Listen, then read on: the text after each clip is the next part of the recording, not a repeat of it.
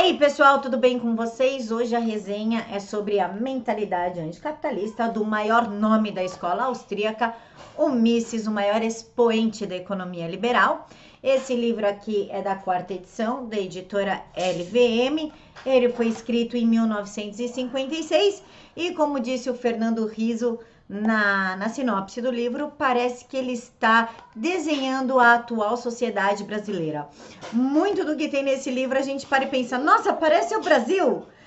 Ele fala muito das causas psicológicas de quem é anticapitalista e ele quebra todos os argumentos para variar. O livro anterior dele, que eu também fiz a resenha, que é As Seis Lições de Mises, ele também quebra todo argumento socialista e intervencionista.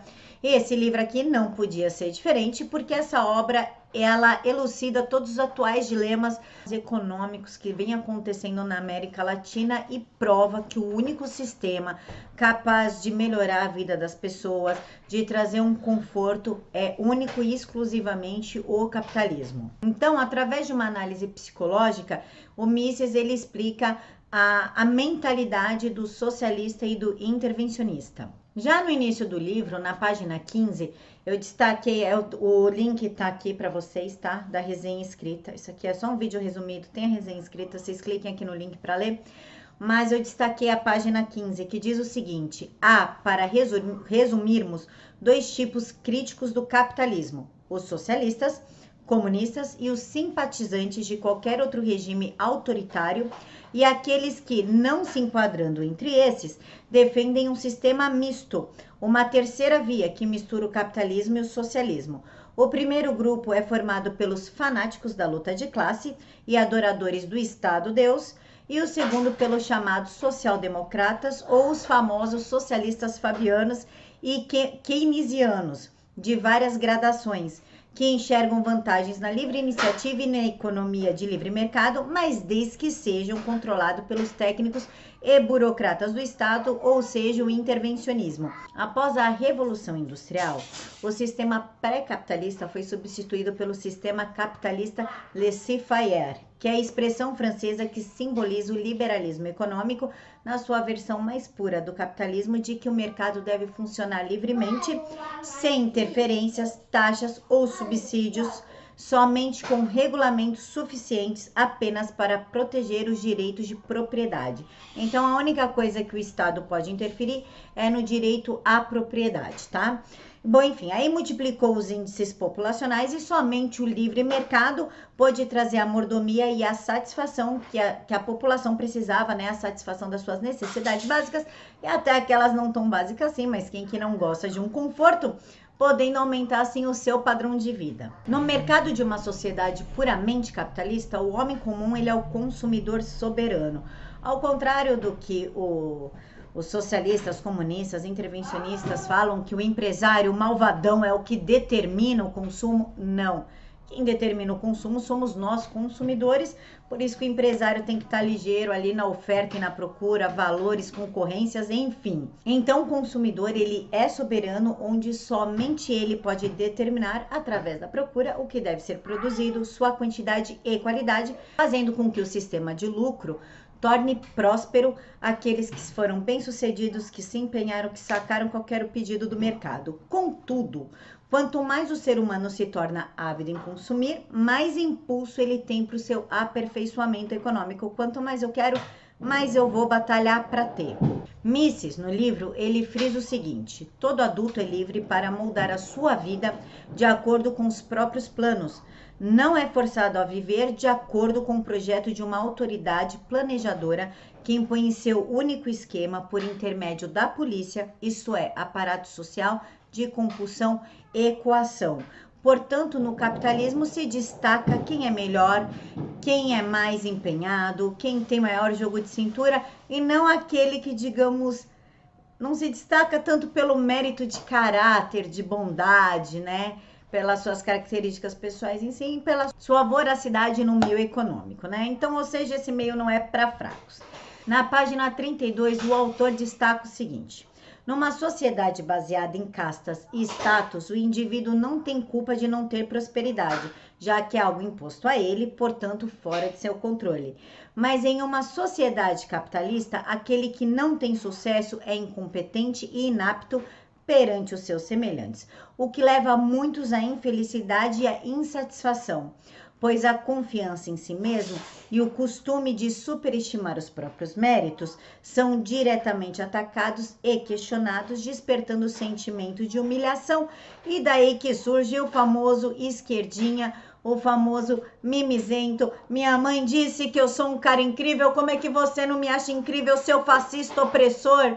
Seu empresário malvadão? É exatamente isso. Vamos ensinar nossos filhos que frustração existe e eles têm que sempre ser o melhor do que eles podem ser, sempre lutar para ser o melhor.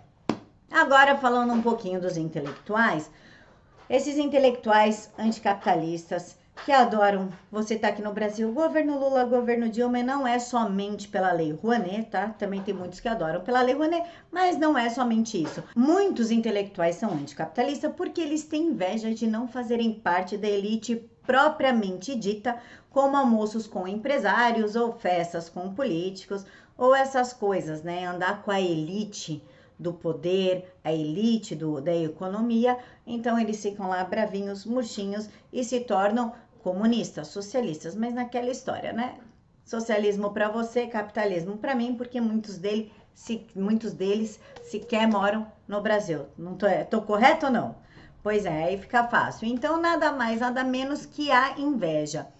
Para explicar a revolta dos intelectuais, na página 39, o autor destaca que, para compreender a aversão dos intelectuais tem pelo capitalismo, convém lembrar que, em sua opinião, esse sistema é encarnado por certo número de companheiros cujo êxito ele inveja e a quem responsabiliza pela frustração de próprias vastas ambições, sua veemente aversão pelo capitalismo não passa de simples subterfúgio do ódio que sente pelo sucesso de alguns colegas, é o mesmo que se aplica a atores, atrizes, tanto brasileiros como de Hollywood, não importa, eles sempre têm que estar na estica, eles sempre têm que ser os melhores, os mais bonitos, e claro que vai chegando uma nova geração, vai lá sendo muito melhor, muito mais bonita, enfim, vai atendendo melhor as necessidades do mercado televisivo. E aí eles vão lá na internet falando que o país é machista, racista, homofóbico e tudo quanto é fóbico e ista. E não é nada disso. Na verdade, você deixou de ser apto e competente para sua área e chegou alguém muito melhor que você. Supere isso, siga a vida, né?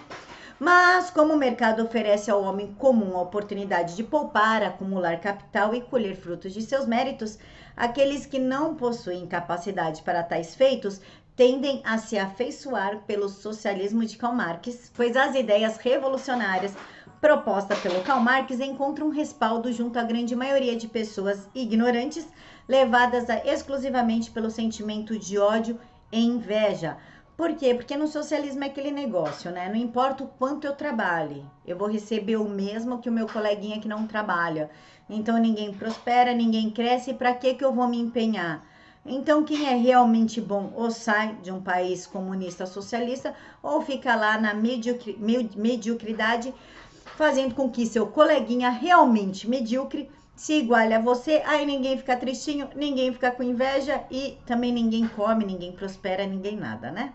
Na página 67, o autor destaca que a geração presente está sendo educada num ambiente preso às ideias socialistas. A influência da ideologia pró-socialista contribui para o modo como a opinião pública, quase sem exceção, explica as razões que induzem as pessoas a filiar-se em partidos socialistas ou comunistas. Ao lidar com a política interna, supõe-se que, natural e necessariamente, os que não são ricos são favoráveis aos programas radicais, planejamento, socialismo e comunismo, ao passo que apenas os ricos têm motivos para votar pela preservação da economia do mercado, porque está faltando estudo para essa geração. Se não tiver o empresário que produz, não tem emprego para ninguém. A atual geração, ela se recusa a estudar economia. Eles, na verdade, eles se recusam a estudar tudo, né? Mas tudo bem. O Brasil é o penúltimo no ranking da, da educação, né, no ranking mundial. Então a gente já descobriu que estudar não é, for, não é o forte das crianças brasileiras, né? Mas enfim, eles desprezam tudo que contradiz o socialismo, sem se dar conta que somente o capitalismo pode ajudar eles a melhorarem de vida, pode ajudar a construir mais, a conquistar mais e até aquela pessoa que é bem pobre consegue subir, né? Na, na sociedade, financeiramente, proporcionando, proporcionando melhores condições para sua família e com certeza no socialismo ele não vai encontrar isso. E para finalizar, o livro A Mentalidade Anticapitalista nos prova que o Estado é o verdadeiro mal que nos assola. Esse livro é uma enciclopédia para o combate do socialismo e do intervencionismo. Então, se você quer combater os argumentos socialistas, comunistas, intervencionistas e não sabe como fazer, você quer defender a liberdades individuais, você quer defender a economia livre, mas você não sabe bem como fazer, quais os argumentos usar, compre esse livro e tá tudo resolvido tá? Isso aqui é uma lição. As seis lições de Mises também é super importante, tem resenha aqui no vídeo de baixo. E vamos combater essa mentalidade socialista, intervencionista, com um Estado inchado, um Estado interventor que determina o que a gente vai e não vai fazer, quer e não quer fazer. Vamos combater isso, vamos ensinar os nossos filhos para finalmente conseguir uma sociedade livre, com uma economia aberta e bem mais abastada, que é isso que queremos, não é? Então é isso, pessoal. Fiquem todos com Deus. É, link aqui na caixa de informações da, da resenha escrita e da, da onde vocês vão comprar o livro pela Amazon, claro, é sempre mais barato. Então vou deixar aqui para vocês o link na caixa de informações e até mais. Beijos.